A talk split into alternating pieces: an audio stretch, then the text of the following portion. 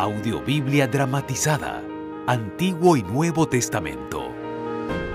Leer la Biblia en comunidad fue fundamental para la vida del pueblo de Israel y de la iglesia cristiana primitiva.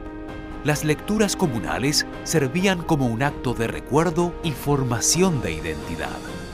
Hoy te invitamos a escuchar y compartir esta antigua práctica.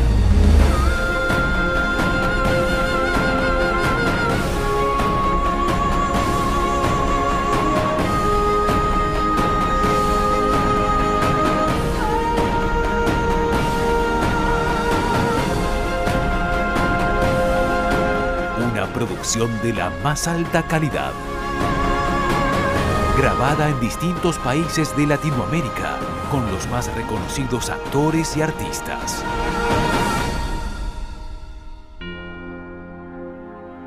Audiobiblia dramatizada.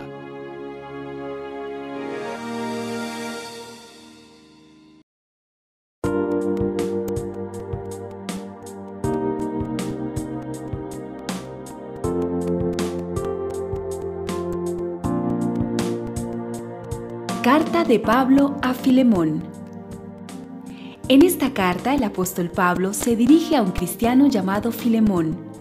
Como podrá verse, este es un buen ejemplo de que el apóstol Pablo sabía escribir cartas y sabía cómo pedir un favor. En los tiempos en que fue escrita la Biblia, era normal que una familia tuviera esclavos que trabajaran para ellos. Los que tenían esclavos eran llamados amos. El amo podía castigar al esclavo que le desobedeciera y podía darle cualquier castigo que se le ocurriera. Si un esclavo se escapaba de la casa, el amo podía ordenar que lo mataran.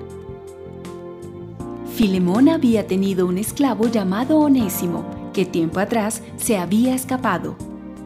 Más tarde, Pablo conoció a Onésimo en la cárcel, le habló de Jesucristo y Onésimo llegó a ser cristiano y se convirtió en un compañero muy útil para el apóstol Pablo. Sin embargo, como cristiano, Onésimo tenía que volver con su antiguo amo, quien según la costumbre de entonces lo castigaría por haber huido. Pero Pablo le hace ver a Filemón que ahora Onésimo no es un esclavo más, sino un hermano en Cristo, y que debe tratarlo con amor. Aunque Onésimo fue de gran ayuda para Pablo durante el tiempo que se habían conocido, Onésimo debía volver a su casa. La carta está escrita con mucha delicadeza. Pablo podría exigir a Filemón recibir bien a Onésimo, pero prefiere pedírselo como un favor y añade, pero no lo hagas por mí, sino por tu amor al Señor. ¿Qué le esperaría en Colosas a Onésimo? ¿Lo castigaría su amo o lo perdonaría?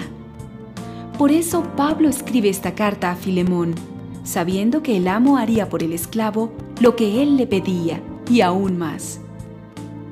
Es interesante notar el juego de palabras en el idioma original griego. Onésimo significa útil y Filemón amoroso. Con gran sutileza, Pablo parece decir que si Filemón es cristiano, le haga honor a su nombre y que espera que Onésimo le haga honor al suyo.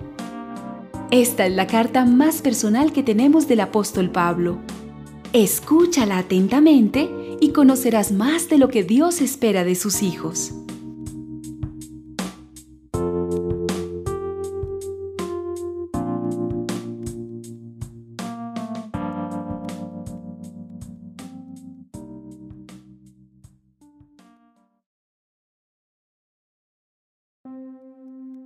Carta de Pablo a Filemón. Saludo. Filemón, querido compañero de trabajo, te escribe Pablo. Como bien sabes, estoy preso por servir a Jesucristo. Recibe mis saludos y los del hermano Timoteo. También saludamos a toda la iglesia que se reúne en tu casa y a la hermana Apia y al hermano Arquipo, nuestro compañero de trabajo. Deseamos de todo corazón que Dios nuestro Padre y el Señor Jesucristo los llenen siempre de amor y paz. Pablo ora por Filemón. Filemón, siempre doy gracias a mi Dios al acordarme de ti en mis oraciones, porque me han dicho que amas al Señor Jesús y confías en Él, y que sientes el mismo amor por todos los que forman parte del pueblo de Dios. Tú confías en el Señor lo mismo que nosotros. Por eso le pido a Dios que sigas confiando en Él hasta que conozcas todo el bien que podemos hacer gracias al amor que sentimos por Cristo.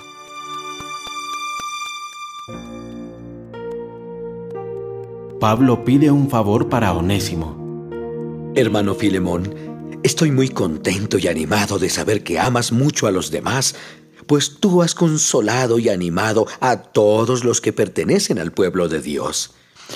Yo ya soy viejo y ahora estoy en la cárcel por servir a Jesucristo. Yo sé que tú me amas. Por eso, aunque te lo podría ordenar, pues Cristo me ha dado esa autoridad, prefiero pedirte que me hagas el siguiente favor. Te ruego que recibas bien a Onésimo. Para mí, eres como un hijo, pues yo le anuncié la buena noticia aquí en la cárcel. Antes, Onésimo fue para ti un esclavo inútil, pero ahora nos es útil a ti y a mí. Por eso, ahora te lo envío de vuelta y espero que lo recibas como si me recibieras a mí. Me hubiera gustado que se quedara conmigo para que me ayudara en lugar tuyo mientras yo siga preso por anunciar la buena noticia.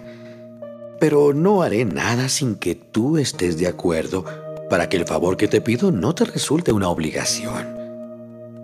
Tal vez Onésimo se alejó de ti por algún tiempo, para que ahora sea tuyo para siempre. Solo que ahora ya no lo tendrás como a un esclavo, sino como a un hermano muy querido, lo cual es mucho mejor. Yo lo quiero mucho, pero tú debes quererlo aún más. Quiérelo como a un miembro de la familia del Señor y no como a cualquier persona. Si realmente me consideras tu hermano, pues ambos confiamos en el Señor, entonces te pido que lo recibas como me recibirías a mí. Si Onésimo te hizo algo malo o si te debe algo, cóbramelo a mí. Con esta firma que es de mi puño y letra, me comprometo a pagarte todo. Aunque francamente no deberías cobrarme nada, pues todo lo que tienes y eres me lo debes a mí. Hermano Filemón, hazme este favor, pero no lo hagas por mí sino por tu amor al Señor. Tú y yo somos hermanos. Dame esa tranquilidad. Te escribo porque estoy seguro de que harás lo que te pido y mucho más.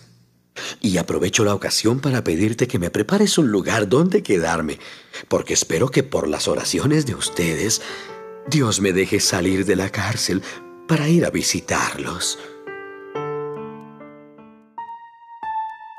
Instrucciones finales. Epafras, que está preso conmigo por servir a Jesucristo, te envía saludos. También te envían saludos mis compañeros de trabajo Marcos, Aristarco, Demas y Lucas. Deseo de todo corazón que el amor del Señor Jesucristo los acompañe siempre.